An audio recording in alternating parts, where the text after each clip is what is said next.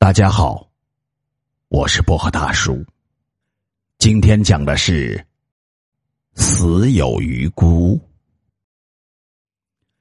夜是一朵黑色的玫瑰，它静静的绽放，却没有人懂得欣赏。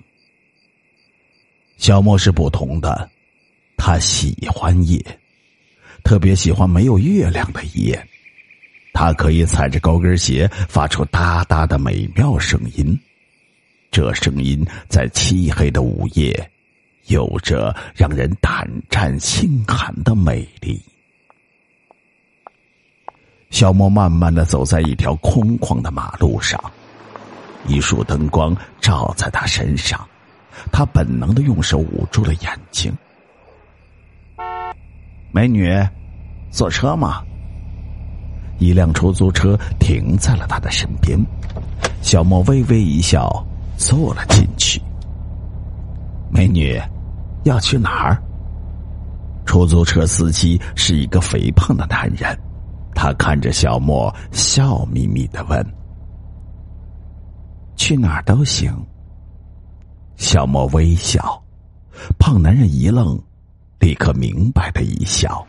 车如脱缰野马般的窜了出去。肥胖的男人把他带回了家。今天他老婆回娘家，午夜寂寞，他是个男人，怎么耐得住寂寞呢？洗个澡吗？肥胖的男人点燃了一支烟，眼睛色眯眯的盯着小莫完美的身材。好。但是我很懒，你帮我洗好吗？小莫娇滴滴的靠近他的怀里，肥胖的男人浑身一震，扔了烟，抱起了他。他娇笑着，声音充满着致命的诱惑。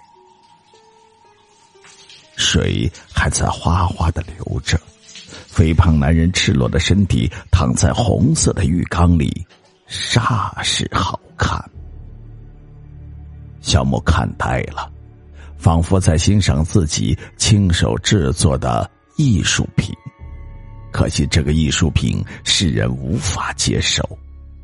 小莫慢慢的走了出去，出大厦的时候，他看了一眼监控头，露出了一声诡异的微笑。夜更深了。又一辆出租车停在了小莫的身侧。哎，姑娘，坐车吗？中年司机伸出头问道。好，小莫快活的跳上车。太好了，又遇上了一位。今晚真不辜负这么好的夜色。姑娘，去哪儿？中年司机问道。去哪里都行，小莫还是微笑。夜深了，姑娘，最好不要哪里都去，危险的。他的话还没有说完，小莫的身体如蛇般的贴了上去。哎哎，姑姑姑娘！中年司机慌忙的推开他，跳下了车，一脸恐惧的看着他。叔叔，我冷。小莫楚楚可怜，双眼含泪。呃，孩孩子，你你你你还是回家吧，父母会担心的。中年司机语重心长的劝导着他，并拿起手机刚要拨打，可是眼前一花，车已经空了。小莫站在阴暗处，看着中年司机把车开走。他释怀的一笑，多久没有遇见这样的男人？掰着指头算了一算，应该有几年了。不容易呀，他叹息。又一辆车停下，看着他的背影，叫道：“哎，美女，送你一程。”小莫回头，一个年轻的小伙，长得很帅，看样子还没有结婚。好啊。小莫上了车。去哪儿？小伙子大声问。去哪儿都行。他暧昧的答。这个，要不我带你去吃面吧？小伙子说着，踩了油门。他把他带到一家二十四小时营业的面馆一碗热腾腾的面放在了他的面前。小伙子笑着说：“吃吧，吃完我送你回家。”小莫愣住了，他纳闷的问：“你对我没有兴趣吗？”“有，我是正常男人。你这么漂亮，哪个男人不动心？”哼。小伙子腼腆的笑着。“那你为什么不带我走呢？”小莫吃惊。不知道，我只知道，你需要的是温暖。哼，小伙子挠挠头，吃了一大口的面。真是傻瓜！小莫觉得今天晚上的夜真无趣，一连遇到两个这样的男人。不过，为什么他的眼睛涩涩的？难道他被感动了？他低下头，慢慢的说。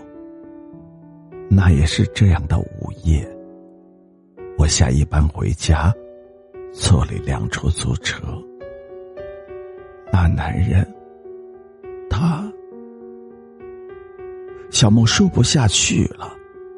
他还记得下身撕裂般的疼，他还记得那个人把自己抛在马路上，车轱辘在他身上碾压时发出骨骼粉碎的声音。他恨，吃面吧，都过去了。小伙子握住他的手，温暖的眼神像一个哥哥。小莫微微一笑，拿起了筷子。小伙子，一个人吃两碗面能吃得了吗？老板走过来，笑着冲小伙子说。啊，不，不是的，哎，小伙子想说不是一个人，可他抬起头，对面除了一只空碗，什么都没有。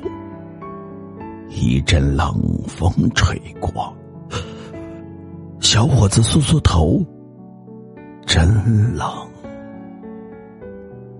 小莫又回到了路边，继续等待着。